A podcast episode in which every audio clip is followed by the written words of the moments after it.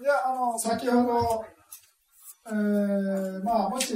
えー、先ほどの話でね、えー、質問があれば質問していただいて、次に進みたいと思います。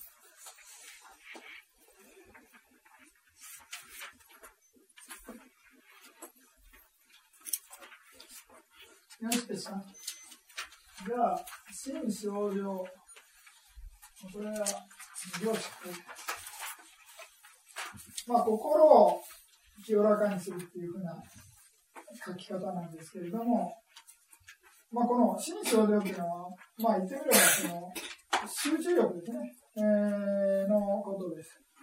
それで、えー、死業者の方法って書いてますけれども、サマタ、ヤーニカ、ナヤ、感じとありですね。これは先ほど40種類のサマタ瞑想を説明しましたが、その40種類のサマタ瞑想を実践してね、言行上という前場の手前の段階のね、えー、レベルに達するとか、あとは暗視上といって、まあ、初前から午前ですね。まあ、あとはもっと無色体弁上とか、まあ、そういうような前場に達するふうに、どちらかですね、言行か暗視かっていう前場に達すれば、そういうふうに達した状態っていうのが、まあもう心が清らかに、心症状のレベルですよと。いうようなことです。で、心症状というのは別の言い方すれば、先ほど挙げたね、欲とか怒りとか、後悔とか、ふわつきとかね、えー、根人睡眠ですね、眠気ですとか、疑いですね。そういうようなものを、まあ、集中力によって抑えることができるというような状態になったら、まあ、心症状であるというようなことですね。ですから、まあ、これは、えー、前情、言行状というのが前情の手前の段階、暗視療との前情に入れる段階。ようなことですね。で、官僚者っていうのは、ビパッサナをやってる人ですね。ビパッサナだけをやってる人っていうのは、瞬間情といって、まあ皆さんが瞬間瞬間気づきの心を連続させることによって、えー、誤解というね、先ほどのね、えー、まあ欲とか怒りとか、浮つきとか後悔とか、根人睡眠、えー、疑いですよね。そういうようなものから、えー、離れる。まあ抑えることができるということですね。ですから、抑える、抑え方がちょっと違うということです。こちらの場合は、前場に入るということで、まあ、例えば先ほどの、ね、赤い丸みたいなのに集中する話しましたけれども、それは前場に入るというか、その赤い丸とこう、瞑想してて、こう、一体感になるんですね。もうその、前場に浸っている状態ですね。ですから、そういうような状態に入って、えー、まあ、そういう誤解っていうのをね、抑えるやり方。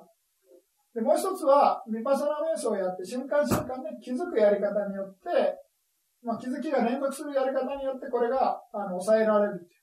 ですから、抑え方の種類が違うということですね。抑える方法が違う。でも、どちらにしても、えー、誤解っていうのが収まっているということで、まあ、新症状ですよ、というようなことです。ですから、まあ、この瞬間量という書き方してますけれども、瞬間瞬間、えー、気づきが連続することによって、まあ、力として言行状と同じぐらいのレベルに達するというようなあの言い方なんですね。ですから、まあ、前情には入りませんけれども、まあ、働きとしては言行状に近い集中度のを得ることができる。ですから、まあ、言行状に得ることと同じ力があるから、当然、誤解っていうのも抑えることができる。というようなことですから、誤解を抑えることができたら、新症状だというようなことですね。ですから、まあ、瞑想がなかなか進まないっていうのはなぜかっていうと、やっぱり誤解が邪魔してるんですね。ですから、どうしても誤解がある程度収まらない限りは、まあ、ビパサナの知恵っていうのはね、もっと先の話ですかね、現象状とか同義症状とかね、まあ、そういう話でもっとだいぶ先の話なんで、どうしてもなかなか進まないのは、この段階でね、なかなかうまくいかないというようなことです。ですから、まあ、頑張ってね、えー、気づきを連続させるとというような、まあ、努力が、まあ、努力と瞑想がね、必要であるというようなことです。まあ、これは当然ね、こちらで、まあ、高い前情の力を得ることができたら、まあ、高いに越したことはない。ちょっと高すぎだみたいな話がないんで。ですから、まあ、無識改善前情まで行くことができたら、それはそれでいいと。高い方がいいというようなことですね。ですけれども、そこまでいかなくても、まあ、言ってみれば、言行上ね。で、もしそこは言行上、言行上までいかなくても、瞬間上で言行上と同じ力を保てれば、それで OK だというようなことです。ですからまあね、前前情を得た上で、先ほどの陣痛を得てればもっとね、えー、レベル高いわけですね。ですからそこまでいかなくてもね、えー、問題ないというようなことです。ですから、まあ、あの、瞑想の指導者によってね、えー、まあ、普通は、まあ、マガシ瞑想センターとかね、そういうようなところで、まあ、ほとんどの瞑想センターっていうのは、この概念ですね。環境者の方法ということで、その瞬間情っていうのを認めてるわけですね。ですから、まあ、瞬間情を認めてるから、ヴィパッサナを最初からね、ずっとやっても、悟りに達することができるというふうなあ解釈しかしね、まあ、そうじゃなくて、まあ、このこっちしか認めない人がいるね。こっちの方。ですから、まあ、最初にサマタ瞑をやって、もう真っ先にね、この権行場とか安置場に行かないと、もうここから先行けませんよという解釈ですね。ですからそういう解釈だったら、まあ当然ですよね。これやらないと、様々に先やらないともう話にならないというような話ですね。ですから解釈の違い。ですからまあ普通は、あの、こちらを取るのが普通なんですけどね。こちら両両方取れるということでね。こっちだけだっていう人は、まあ、まあ、バオセラドぐらいかなって感じですけれども、あの、あの、まあまあ別にそれはいいんですけど、まあ考え方の違いですからね。まあでも、おっしゃる通り、高い方がいいっていうのは事実ですね。ですから、まあ赤ちゃんがね、よちよち歩きで歩くような感じでね。で、そのよちよち歩きで足がしっかりしてない人はもう常にバタバタ倒れるわけですね。ですから、まあそういうよりかは、もうしっかり大人になってね、普通に歩けた方がいいわけじゃないですか。ですから、まあ、当然ね、あの、全然高いレベルに達してた方が、まあ、そこからね、えー、ビパサナに切り替えることができたらまあ、当然うまくいくっていうのはね、まあ、その事実ですけれども、まあ、あのー、現在ね、在家生活を送りながら、まあ、空いてる時にね、ビパサナメスをするのが、まあ、ほとんどの、えー、方ね、日本ではそうでしょうから、どうしてもね、えー、全量を得るみたいな感じまで本格的に修行するのは非常にね、えー、難しいんじゃないかということですね。ですから、まあ一般的にね、えー、瞑想センターでは、最初からビパスナ瞑想だけやってね、それでまあ知恵を育てて、瞬間の気づきを高めていきましょうというようなね、えー、まあ、やり方が、主流になっているというようなことです。よろしいですか？では次の検症状ということで、えー、名式分離値。これはまあ邪剣を、まあその剣っていうね、えー、ものが清らかになるということで、まあ邪剣を取り除くみたいな感じですかね。で、まあ、それでまあ知恵としては、名式分離値という、ナーマルーパバリッチェーダーにそれでまあ、特捜作用、現状、直接因による名式の把握表現。これは何が何だかわからないかもしれないけれども、えー、これはちょっとあの、注釈処分権になってくると、まあ、物事すべてをね、この4つで分析するみたいな感じでね、あの解説されてるんですね。それで、まあ、例えば、まあ、すべての現象というかね、あの、ものっていうのは、無常空無我っていう特徴があるみたいな。じね、一番最初の特徴ですね。みたいな。すべてに共通する特徴っていうのは、無常空無我であるで、まあ、例えば心の特徴っていうのは何かっていうと、対象に意識する働きである感じでね。まあ、そういう特徴がある。あとは、まあ、物質で言えば、知の要素ですね。こういう硬いものですね。知の要素っていうのは、まあ、なんか硬さとか柔らかさとかね、そういうもの、どういう働きが、まあ、働く特徴があるみたいなね。あと、水のあの火の要素っていうのはね、温度ですね。その、の働きがあるみたいな感じで、まあ、それぞれ、その、事象って言ってね、まあ、心が89あるんですけれども、心の特徴っていうのは1種類になってね、対象を認識するわけで、52の心情っていうのをね、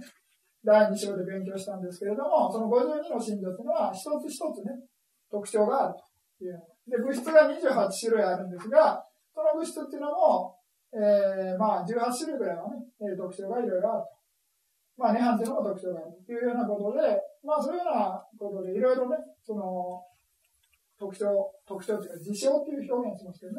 自らの表、素、性っていうね、事象。サーバは、事象ですね、事象。事象ですね。というのが、まあ、あの、テラワダ仏教では、これを非常にね、えー、強調するみたいな感じですね。それで、それで問題なのは何かというと、実証っていうのはテラワダ仏教であるっていうふうに言う。ですから、まあ、地水化学の地位っていうのは、硬い、硬いとか柔らかいという性質があるっていうふうに言うんですね。でもその硬い柔らかいっていうのは、まあ例えば、ものすごい熱くなってくればね、熱が高い状態においては柔らかくなるわけですね。今度寒くなったら硬くなるわけです。ですからそういうような環境によって、そう硬さ、柔らかさっていうのは変わるかもしれませんけれども、それはあの状況が変わって、その度数が上下するだけの話で、その地の要素そのものの性質が変わることはないというふうな感じなんですね。で、心っていうのもいろいろな種類で、まあ、ここ、条件によってね、心っていうのは良い心も生じれば悪い心も生じるわけなんですけれども、悟りの心までね、レベルの高い心も生じるわけです。しかし、その心一つ一つの働きっていうのは対象を認識する働きですね。それ自体は変わらない。条件が変わったとしても、その性質自体は変わらない感じなんですね。ですから、まあ、それが、まあ、テラワダ仏教の特徴で、まあ、私も大丈夫かあまりわかんないですけれども、法、法を打っていうんですね。あるみたいな。法、法があるみたいな。まあまあいいや、こういう話した話が。あの、まあそういうようなことで、まあ、テラワダ大乗仏教になると、こういう自称空だみたいなね。これ自体も空だっていう話になってくるんです。でもそれ、あの、ピントがずれてるだけの話で、まあ、テラワダ仏教ではね、あの、空までは言わないんでね。もうそれ一つ一つ、性質っていうのがあって、まあそれは無常であり苦であり無我であるんだけれども、性質はありますその共通する性質として無常空無我、まあ涅槃は別ですけれども、えー、まあ無我に関しては涅槃も入りますが、この無常とか空とかね、無我っていうのは、そういう涅槃以外は基本的には共通した性質、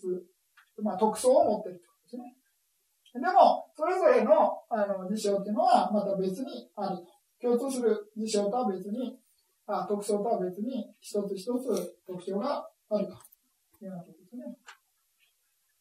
それで、まあそういうのを見ていって、それで、まあ心とね、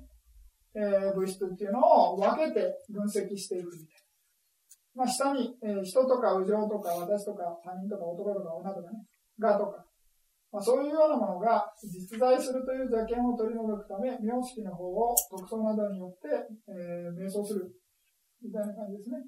ですから、まあ、人と、まあ、人間っていうのは普通、世間的にはあるというふうに言うわけですね。しかし、まあ、こうやってね、体、この肉体っていうのは地水化風でね、あの、そういう分子とか原子とかね、いろいろな集まりでしかないわけですね。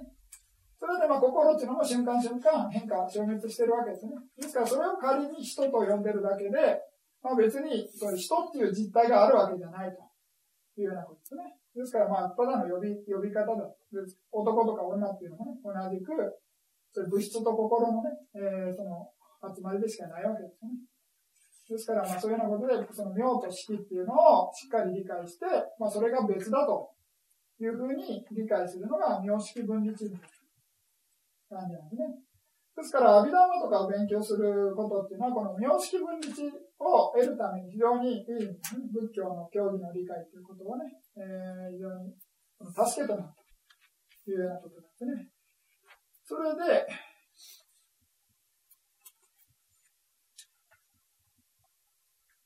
この、まあ、発祥論がね、この4つの分析の仕方の例えとして、こう稲妻っていうんですかね、雷の例えをしてるんですね。雷。雷は音ですか？稲妻が光ですか？まあ、稲妻ですね。ごめんなさい。あの、えー、特捜、まあ、稲妻が、ビカッと光るじゃないですか。一瞬。一瞬ですよね。まあ、光ですからね。でも我々パッと見ることができますよね。そしたらその見た瞬間に、まあそういう、なんですかね。そういう光が現れるわけで、それがまあ見た瞬間の状況の光そのものっていうのがまあ特徴であるって感じでね。その光の作用は何かって闇を取り除く作用である。稲妻の光っていうのは闇を取り除く働きがある。で、現状っていうのは何かって見た、見たものっていうのはこのギザギザになってますよね。こうギザギザギザであの山に落ちてたりね、まあ横に、山に落ちないでこう横に行ったりとかね、いろいろ上に上がったりとか、いろいろあるわけですね。あの稲妻の光り方。ですからそういうふうに、まあ、その現状としてそういうふうに理解できるということですね。ですから別な表現すると、まあ、瞑想してる人の心に現れるものみたいな表現するんですよ。現状というのはね。はい。それで、まあ、あの、稲妻の話です。直接現実は何かというと、雲ですね。赤大雲っていうのが原因となって稲妻が落ちてるというようなことで、例えば稲妻がビカッとなった瞬間に、まあ、こういう感じで分析することができる。一瞬のことをね。まあ、これは後で別に分析してるだけですけれども、それで一番難しいのは何かというと、直接原因なんですね。これはあの仏教的な知識がないと、あの、理解することができないね。わかんないですね。まあ、これ、それ以外はね、瞑想することによって、まあ、自分でなんとなくね、えー、わかる感じです。まあ、ですから、まあ、普通はね、あの、お坊さんとかは、もう一個一個もう丸暗記するんですよね。まあ、私覚えてないですけれども。あの、この4つ丸暗記して、まあ、例えばね、あの、こ心の、このね、4つの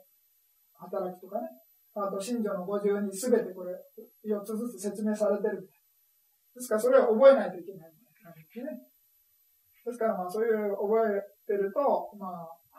分析するのにはね、えー、非常に楽ですけれども、まあ、別に覚えてなくてもね、えー、普通に瞑想して、瞑想した上での理解で、ね、問題ないということです。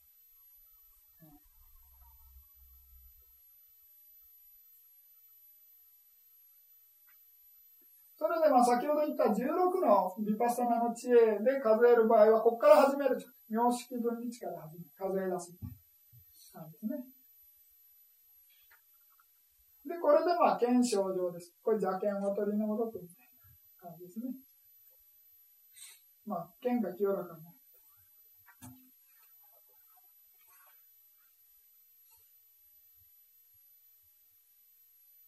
で、次に、えー、都議症状とか、感化見たら、で、次で言うと、炎症樹地と、パッチェやパリガハにある。2番目の知恵ですね。16番段階で分けると2番目の知恵で、その名式の円の把握によって、過去後、未来後、現在6の16の、えー、疑惑や仏法僧に対する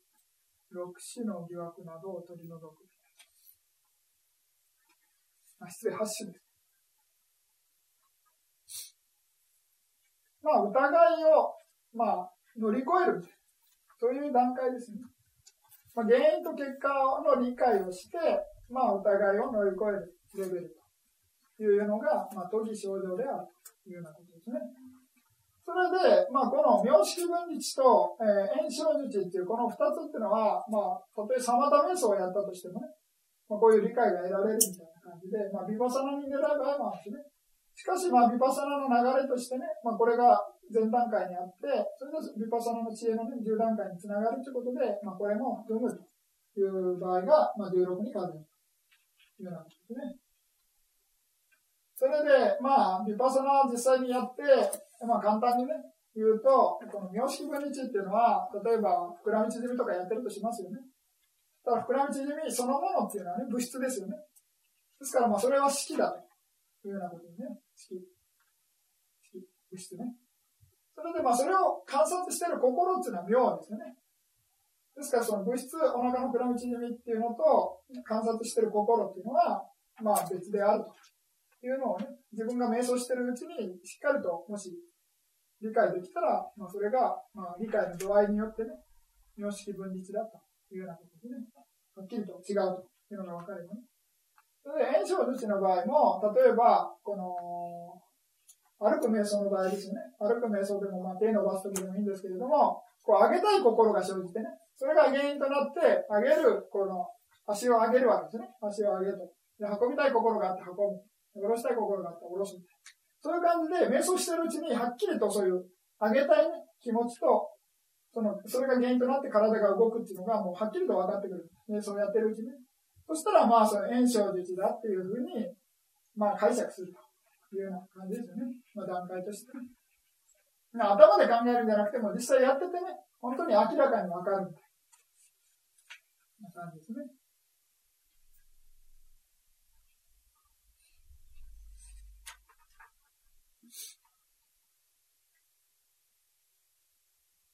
まあでも、まあまあいいや、余計なことですね。なんかパオセアドのところだと多分これ過去世かなんか見たら、過去世を思い出すこと出たらここだと思う。で、こっちは多分ね、あの、ルーパカラーパとか言って、物質の最小限度かなんかを見ることができたら、この段階、レベル高いです。ですから、皆さん興味あったら、ぜひ行ってください。今、日本人6人、6人ぐらいみたいな。お坊さん3人ぐらいと、まあ本部ですけどね。パオの本部は、お坊さん3人、相手の人2人ぐらい。まあ女性はわかんないですけどね。女性もしかしたらいるかもしれないですけど。みたいな話を、あの、メールで、私の知り合いのインドネシアの子さんがメールしてくれて。まあ、それとは別にね、ヤンゴン郊外にね、久保田聖宿って、よく日本にいらっしゃるね、お坊さんだとまた別な支部があってね、まあ、そこにはもっと日本人いるんじゃないかと思いますけどね。まあ、日本語の通訳ぐらいでね、まあ、そこは、えー、まあ、行きやすいみたいな。感じですね。まあ別に宣伝してるわけじゃないので、あの、勘違いしないでいいです。えー、それで、まあ、八種の義っていうのは何かというと、仏法僧、まあ、ブッダっていうのは本当に悟ったんだろうかね、っていう疑い。法っていうのは本当に正しいんだろうか。ね、お釈迦ブッダが悟ってね、で、その解いた法っていうのが本当に正しく伝わってんだろうかみたいな感じね、疑いも。そうっていうのもね、本当に悟ってる人がいるんだろうかみたいな感じで疑いですね。で、三角ってのは上と解上 A ですね。そういうような、えー、ものっていうのが本当に正しいだろうかとかね。えー、あと過去とか、過去って過去性ですね。過去があったんだろうかね。過去性ですね。今よりか前のせいですね。自分の前のせいとか。あと未来っていうのはね、まあ、死んだ後この、ね、えー、来世があるんだろうか。で、あと過去と未来ですね。まあ、両方ですね。あとは演技の教えっていうのは、まあ、十二演技ですね。原因と結果の対する疑い、偶然じゃないかということですね、すべてはね。すべては偶然じゃないかみたいな感じで疑うと、まあ、これ、まあ、いわゆる代表的なね、疑いとして、種類の義っていうのを挙げてる。まあ、実際ね、えー、瞑想してやっていくうちに、その原因と結果が分かればね、そういう過去とか、まあ、当然根性であるっていうのは、根性でいきなり偶然生まれたわけじゃなくて、まあ、その過去の原因があったから根性がある。で、当然根性っていうのが原因があれば、当然将来来世にまた結果が得られるということでね、そういう推測するみたいな感じですね。あの根性から推測して、まあ過去もあれば未来もあるだろうというようなことですね。ですから、まあそういうようなことで原因、因果論みたいなね、演技の教えということで、まあ原因、現在とかね、過去とかを見ていく。広げていく。それで、あとはまあ仏法僧ですね、に対する、まあ、これはまあ真ですよね、あるか。まあ、実際瞑想しててね、うまくいけば、まあ、それが確信になってね、まあ、これは本当にね、知恵が生じてきてね、いけば、まあ、これはまあ疑いないんだというふうに、今、確信になって疑い取り除くことができる。ということですね。で、16種類の義っていうのが書いてますけれども、私もあんまりわからないです。一応あの、ミャンマー語から翻訳してこういうふうになってますけれども、あんまり突っ込まないで。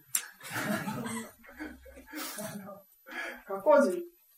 真我とか魂、私は過去に生じたのかね。で真我、魂、私は生じなかったのか。生じなかったのだろうか。過去にどのようなせいだったか。まあ、王様とか大臣とかね、農業とか、漁師とかいろいろありますね。商人とかね。過去どのようなせいだったか。で、過去どのようなすご、す容姿だったり、まあ、痩せてるとか太ってるとかね、背が高いとか低いとか、いろいろありますね。で、過去にどのような性であったか、その後どのようになったか。まあ、例えば王様に生まれて、その後生まれ変わって、まあ、大金持ちになったとかね。まあ、それ奴隷だったんだけれども、生まれ変わってね、えー、また王様になったとか、まあ、いろいろありますよね。ですから、過去。まあ、過去によってですね、過去がまたさらに、もっと前の過去が、さらにちょっと手前の過去ですね。に移り変わった時の過去時においてのこの5つの疑い。どうだったんだ疑問ですね。未来ですね、将来ですね。えー、真が魂などは将来生じるのであろうか。ね、これ永遠論ってね、まあ、魂みたいなのがあってね、それは変わらなくずっと続くんだみたいな、そういうような、まあ、概念がありますよね。魂とかね、真がっていうのは、もう一切あの変化しないでね、えーまあ、存在してると。しかし、まあ、まあ、無名論っていうのは同じなんですね。無名があるから、我々は、その真がっていうのを理解できない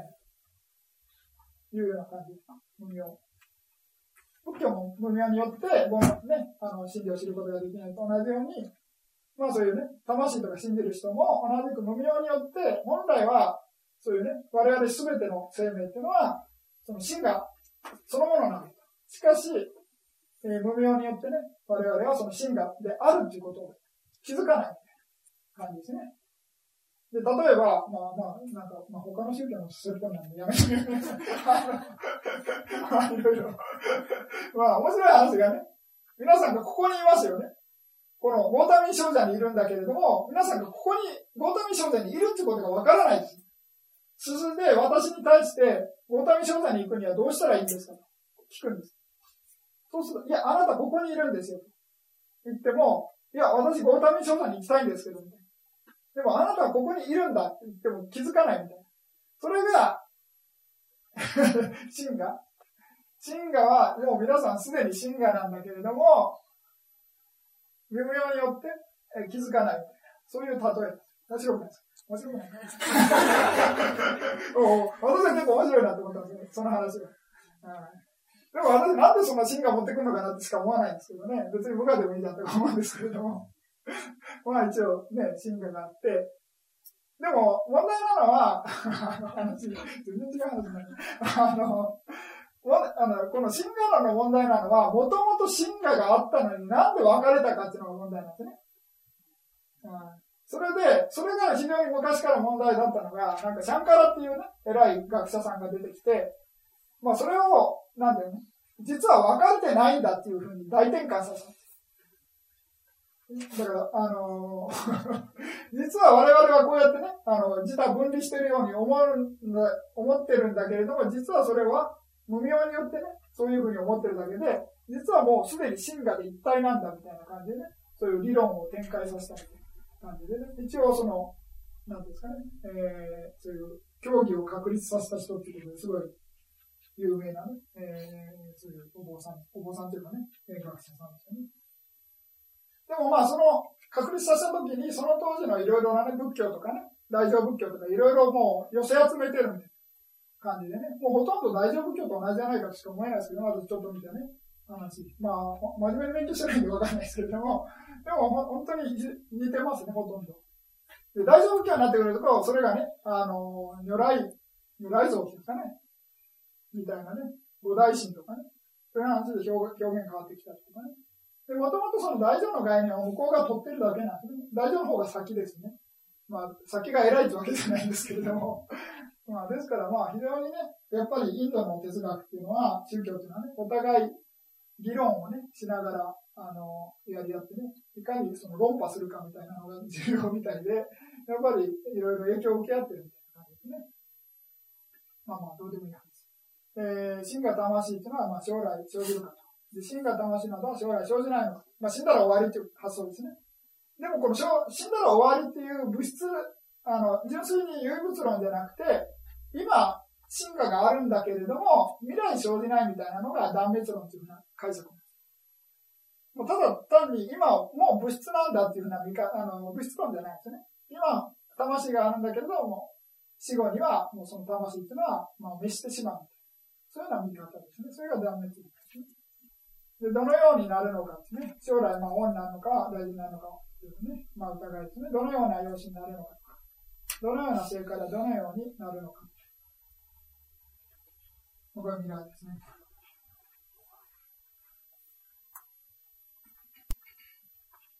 それで、まあ、現在っていうのは、まあ、今の対するね、えー、真が魂、私っていうのは本当にあるのか。真が魂っていうのはないのかね。えー、どのような成果と。まあ、これがわかんないですね。今。まあ、私はだ誰かみたいな話。ちょっとわかんないですけど、どのような容姿か、もうこれもわかりそうなもんですけど、これはわかんない。どのような性から来たかわかんないですね。過去性を思い出さない限りね。この性が終わって、どのような性になるか。まあ来世わかんないとわかんない。まあ、ようなことで。まあこれ16のお互いみたいな。これはちょっと、まあ、いろいろ私映してきただけなので、あまり詳しいことはわかんないです。まあ何しろ、まあいろいろな疑いを乗り越えるみたいなね、段階っていうのが、えー、都議症状ということ。で、都議症状になったら、チューラソータパンとか書いてないやつね。どっか出てません？こっちは書いてないのか書いてないちょっと熱いテキストを出しましょうか。えー、まあ、持ってない方ね、プリントじゃなくて、プロジェクター見ていただいて、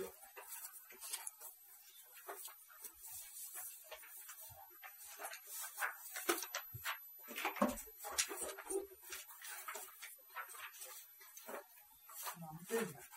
だ ?294 ページ。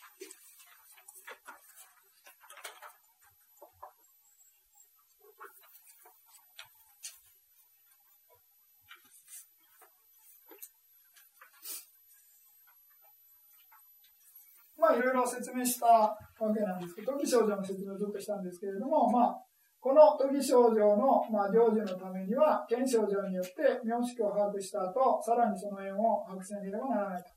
つまり、えー、それは名式名式運の場合と、場合には縁としての、えー、合、真、自説、時期などである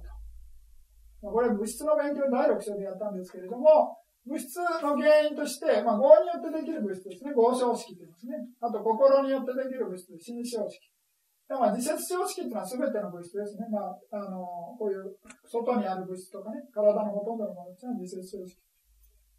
まあ、熱によってできるみたいな表現ですね。で、磁気象式っていうのは栄養素によってできるものですね。この体ですね。えー、まあ、食べ物によってできている部分があるわけですね。ですから、そういうようなことで、まあ、物質のあの原因として、この4つを挙げる。円としてね、4つを挙げてる。それで、まあ、これを例えばという話が出てきてるけれども、まあ、何しろ、まあ、結晶時ってのはね、生まれた瞬間のことですね。生まれた瞬間に、えー、母の体内に生じた体とか、まあ、これは、あれか。まあ、あの、精子と卵子がね、えー、その、受精したみたいな話ですよね。で、その摂取と卵子だけじゃなくて、やっぱり心っていうのがね、えー、その時に合合に従って生じてないと、まあそういう、その摂取と卵子だけでは育たないみたいな概念なんですね。ですから、その心っていうのがその場に生じるっていうだけの、たまたまそこに生じるっていう、たまたまって言い方変ですけど、まあ生じただけの話で、まあ魂みたいにね、この死んだ体から抜けて、それで精子と卵子のところにこう飛んできて入るみたいな、そういうようなイメージじゃなくて、えー、パッとそこに生じるみたいな感じ。どんな場所、あのどんな時間ね、えー、空間を離れてたとしても、自分のね、過去の業に従って、まあそこに心が生じるみたいな。まあ決して生まれた瞬間に、ね、えー、生じると。で、無名割愛に基づく過去の業によって生じたものである。まあそれはね、えー、無名割愛に基づく過去の業によって生じている。で、小記事における式は、合、心、理説、時期によって生じる。なお、これについては、えー、小式分裂で述べたとおり。これ、第6章ですね。物質の勉強の時にね、説明されています。で、次に、妙音の場合ですね。まあ、今、式運っていうのは、まあ、運っていうのは塊のことです。で、えー、まあ、式のその集まりですね。っていうのを式運っていう。で、これ、妙音というのは精神的なものの集まりですね。えー、の場合には、縁として如理祭です。まあ、その心を正しくいい方向に持ってくるみたいな如理祭って言います。ですから、私たちが良い心が生じるには、この如理祭の働きがね、えー、ないと、まあ、いい、いい心が生じない。などを観察することである。妙音の場合、縁としての如理祭などを観察することである。すなわち、善は如理祭によって生じ、不全は非如理祭によって、えー、生じ、異軸は善不全の業によって生じ。まあ、全身っていうのはね、えー、まあそういう正しくの心を、まあ、切り替えるみたいな、そういうような働きなんですけども、全身の心が生じるきっかけっていうのは、この如理祭によって生じる。で不全身にが生じるきっかけっていうのは、非如理祭ですね。ですから、悪い方向にスイッチ切り替えて、まあその、なんでも、電車のね、切り替えポイントみたいな感じで、その、そのポイントを切り替えればね、そっちにあの線路変わるわけですね。ですから、そんな感じで、まあ、良い心が生じるには、如理祭の働きが必要だ。で、不全の、まあ、悪い心ですね、が生じるのは非如理祭だ。で、いじくっていうのは、まあ、結果の心です。ですから、この当然、いじくっていうのは過去の業によって、前進、前後、不前後によって生じるいうようなことですね。それです。唯さっていうのは、まあ、働きだけがあって結果を生じさせないという心が唯さ心なんですけれども、まあ、右分遮断によって生じることであると。なんだこれ多分あれですね、あの、五問陰天心とかね、えー、異問陰天心とかのことですね。部分遮断の後に生じるものですね。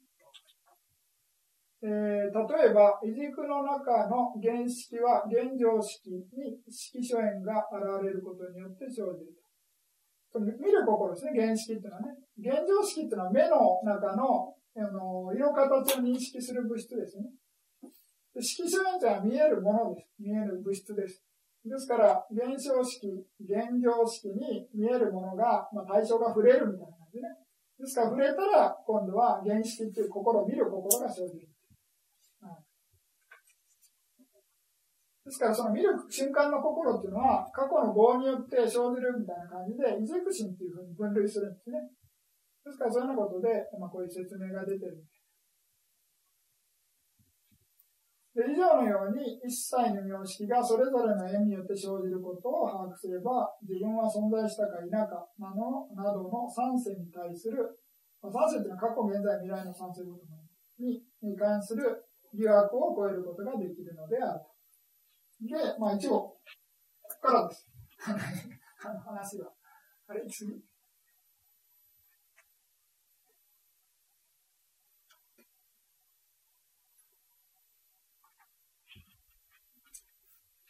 そして、夜かでは、剣と義が完全に遮断されるが、まあ夜かっていうね、えー、まあ夜道ですけどね、夜道によって、その、剣と義が完全に遮断されて、まあ、その次の瞬間には夜間になる。ですから、まあ、最初の聖者の段階の聖者の流れに入るっていう意味で夜っていうね、そえー、ソータパンダっていうね、表現します。周り語ですけれども、まあ、聖者聖者の流れに入って、その流れに入ると、自然とね、川が大海に行くように、まあ、そういう下脱、涅槃に達することができる。というようなことで、まあ、聖者聖者にね、あの最初の段階を夜道夜かっていう呼ぶわけです。で、その聖者の段階に達すると、まあ、剣と疑いですね。邪剣と疑いっていうのを完全に、あの、根こそぎ取り除くことができるんですけれども、この都議症状に達したユガ者は、それが一時遮断ですね。ダダンガとハーナというふうに言います。これ一時的に、えー、抑えてるみたいな。ですから、この疑いを、まあ、知恵によってね、疑いを取り除いてるんで、まあ、そういう一時的にその、取り除いてる。で、こちらの場合は完全に取り除いてるですね。最初の、まあ、悟りでは完全に取り除いてるんですけれども、この時症状に達した人っていうのは一時的にこの知恵によって遮断してる。ですから、まあそういうようなことで、こちらの完全に悟ったらね、えー、本当の夜かで、えー、大夜かみたいな表現をするんですけどね、まあこの対象させてね、小夜かとね、対象させて大夜かみたいな言い方もするんですけれども、まあここの小夜かと呼ばれるみたいな感じですね。で、その小ルカっていうのは、こういう円の、演技の法則を理解してるから、その演技の法則の理解によって悪いことしないみたいなね。いいことしたら、まあ悪いことすると悪い結果になるみたいなのを自分の瞑想体験によって理解してるから、しっかり誤解を守れる。で誤解を守れるから、まあ当然誤解を破ることによっていくような悪い世界にはいかないみたいな感じなんですね。ですから、まあそういうようなことで悪い世界に行かないような、まあ、完全にいかなくなると本当の夜かなんですけれども、まあ、この根性でね、死んで来世になったとしても、まあ当然その悪いことしないということによって、まあ悪い世界にはいかないだろうということで、まあ、小夜かっていうふうな呼び方があります。時症状に達したらね、まあ、それは、中羅、相パ、ワンダね、えー、小ヨルカに達した。ですから、まあ別に小ヨルカであろうが、大ヨルカであろうが、アラカンであろうが、まあ、あの、理論上は、悪いことすると悪い結果になるってことですね。ですから、まあ、逆に言うと、本当に悟った人は悪いことしなくなるということですね。ですから、まあ、夜間になれば、まあ、誤解を破るようなことはないみたいな感じですね。自然と守れる。で、努力して守れるレベルっていうのはまだ悟ってないということですね。ですから、根性でも絶対守るぞって決意したところで、それは決意で努力で守ってるレベルでまだ悟ってない。で、自然と守れるようになったらね、もう絶対破ることなんかありえないということでね、自然と守れるようになったら、もしかしたらね、悟ってるかもしれませんけれども、まあ、悟ったら悟ったって本当はね、わかるはずな。まあ、後で出てきますけどね、悟ったら悟ったっていうね、知恵が生じるんでね、観察の知恵が生じるんで、まあ、本来はわかるはずなんですけれども、まあ、とりあえず、その悪いことしなくなって悪い世界に行かないということですね。ですから、まあ、他のね、えー、宗教で、まあ、悟ってから何でもありみたいなね、ことを言う人がいるんですね。善悪を乗り越えたみたいな感じで、酒飲もうが何しようが、私はもう囚われないみたいなね。そういうような人いるんですけれども、テラハード仏教的に言うと非常にわかりやすい。まあ、そういう人は悟ってないですね。なぜかというと、テラハー仏教的に言うと、まあね、あの、そういう煩悩があるからそういうことをやりたがるわけですね。ですから、まあ、誤解に関して言えば、まあね、そういう誤解を破ることによっての、そういうね、結果っていうのを理解してないからですよね。ですから、まあ、そういうようなことで、まあ、テラワダの見方から言うと、まあ、その人は悟ってないんじゃないかっていうふうに判断することができるんですけれども、まあ、その人の判断から言うと、まあ、その人が言うには悟ってるわけですからね。まあ、自己、自己判断っていうか、まあ、自己ね、あの自分の決めたやり方ですとか、あとはね、その他の宗教によっては、その宗教の定義の仕方が違うわけですね。ですから、まあ、なんとも言えないですけどね。テラワード的に言うと、もうはっきりしてますよね。うん、ですから、まあね、なんていうんですかね。えー、その、ブッダの生まれ変わりと言おうが、なんかエル、エルカンターレです。なんか忘れましたけれども、ブッダと言おうが、まあ、それはね、別にそれは、じ、ね、自称はいいんですけれども、まあ、その人がね、なんかいろいろ欲とか怒りとかね、無知だらけだったら、まあそれは明らかにね、おかしいでしょってことですね。まあでもね、信じる人はいっぱいいるわけですからね、それがまあ世の中不思議で、まあしょうがないんですけどもね。まあなんか、悪口ばっかし言ってるな はい、どうぞ。あの、子宮の場合についてね、はい、あの、あと心を実説食というのは、あの時期というのは、あの、まあ、式を起因するのはこの4つしかないんで、はい、まあ、それによってこうなりますよって理解できるんですけども、はい、あの、妙音の場合は、あの、尿意サリと非尿意サリまあ、が縁というふうに、まあ、今テキストで書かれてて、はい、まあ、それによってあの善悪という話をなさったんですけども、あの、ただその前にその尿意祭か、あるいは非尿意祭かを選択するという意思がありますよね。まあ、創業心なり、あるいは確定心なりという意思がありますよね。まあ、本当の縁ってそこになるんじゃないかと思うんですけども、あの、それはどういうふうにいや、そんなことしたら、もう全部、このぐるぐる回りになっちゃうじゃないですか。あそうすると、入一歳か非入一歳のどっちかを選ぶかっていうのは、阿弥陀のはじゃあそこは捉えないんですかね、こあの、一つの工程としては。そうですよ。だからもうこれが、より、より際によって職業心が生じるって、それでもうその一つの、もうものすごい短いスパンで説明してるんです。はいですから、まあね、その前の職業心のが原因で、次の職業心が生じるための確定心ですね。あの、今陰天心が影響を受けるっていうのはその通りです。でもそれは、あの、あの、持ってこないですね。あくまでもその路心の一つの路心の中での決定っていうのは、あの、今陰天心は、如理祭の働きである。で、如理祭と非如理祭を選択する、そこの工程というのは、阿弥陀魔はじゃあもう対象かっていう形。だっていうのは、善悪に行くかどうかってそこがポイントですよね。どっちを選ぶのかっていうのは。そうです、そうです。で、そこはじゃあここでは縁としては捉えないってことなんです阿弥陀魔は。その原因ですかはい。あの、要は、一番知れたのは、尿意さりに行くのか、非尿意さりに行くのかっていうところが一番ポイントだと思うんですね。善悪に行くときに。これは、なんか良い人に交わうみたいな。善友と交わうみたいな話なんです。あ、それは、まあ、それ、わかりますけど、あわかるんですけど、ただ、あの、阿弥陀上のその縁としての捉えてる範疇としては、うん、それは対象外にするんですかね、ここの場で。あまり考えない。そうですか。はい。ですから、あの、なんていうか哲学的な問題になってくるんですね、これね。あの、自由視あるかないかですよね。で、あの、まあ、こういう話仏教じゃないんで、仏教じゃない哲学的な話なんですけど、例えば、なんていうか、その、コーヒーにするか紅茶にするかっていうのを選ぶときどうやって選びますか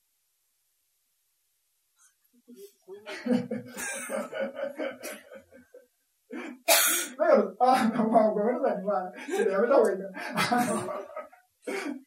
なんかいろいろ理由ありますよね。私コーヒー飲むと胃が悪いから、あの、コーヒーじゃなくて、あの、紅茶にしますみたいな感じで、で、選ぶみたいなね。で、まあ、コーヒー選ぶ人は、まあ、コーヒー好きだからみたいな、匂いとかね、みたいな感じ。で、自分が選んでると思ってますよね。自分の理由をつけて。まあ、あの、そういう正規内っていうんでね、あの、分かれるっていうのは分かるんですけど、ただ、この、より災か非より災かで前科悪化の一番分かれ目ですよね。はい。で、そこの工程っていうのが、なんか今の話だと、まあ、どっちを選ぶかが縁だっていう説明だけは今テキストに載っててね、はい、それに至る過程と、まあ、説法ではもちろんあの、はい、あの、いろいろわかるんですけども、全員読むとかとか、まあ、いろんな話を伺ってるんですけども、阿弥陀仏の分析としてはそこは対象外に、見てるとそう思えるんですけども。いやいや、あの、厳密に言うと、例えば、なんかその、ご生き、もう生き物を殺す瞬間になった時に、本当に殺すのやめたって思った原動力が出たのは何かっていう話になってくると、結局わかんないですよね。だからそれを寄り添いだっていう。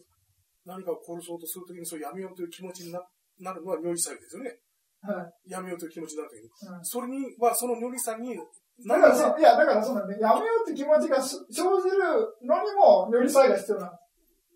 だから結局ずっと前に行っちゃうんですよ。ああ、そういうふうに捉えるんですか？そうです、そうです。もう全部全部じゃもう。はい。だから結局それの原因は何か、それの原因は何かってって、もういつまで経っても。一番最初の寄り添いは何かっていうことなんですそうそうそうそう。だから結局、寄り添いは、あの、なんていう、原因がないみたいな感じになって、それで全員みたいな話になってる。要はあの仏教ではあの、はい、物事のそのオリジンを全然あの追求しないというのが、まあ、基本的なスタンスですけども、はい、如理祭についても、もうすべてこう、この如理祭の場合は、この如理祭という形で理解するんですね、じゃあね。そうです、そうです。わかりました。わ、かります。ですから、まあ、後付けでいろいろ説明できないですね、我々はね。だから、まあ、例えばコーヒーに選んだとかね、紅茶選んだっていうのも、本当になんでそれで選ぶ、それを選ぶ必要があるかみたいな話になってよく考えてみると、実はなんかそのパッと、なんか心に現れてそれを選んでるだけなんです。本当はね。ですから、まあまあ、これはちょっと仏教じゃない話なので、ごめんなさい。やめておきます。はい。で、なんか科学者かなんかが、リリベットかなんか忘れましたけど、この、なんかこのぐるぐる回ってるのを見せて、こう手を動かしたいと思ったときに、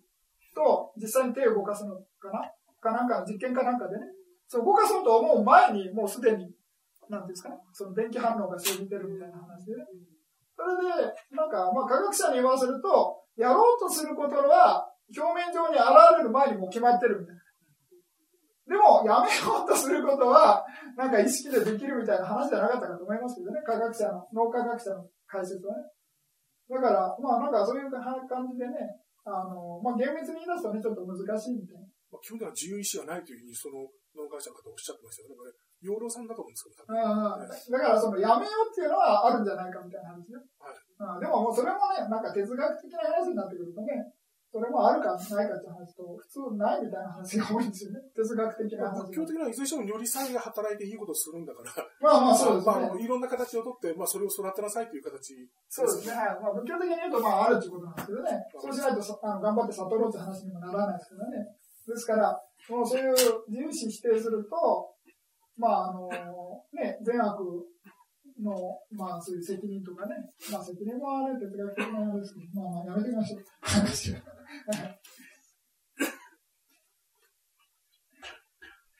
で、ちょっと休憩して、まあ、あの、トイレとか行って、すぐ戻ってきてください。もし、えー、行く人いました、ね。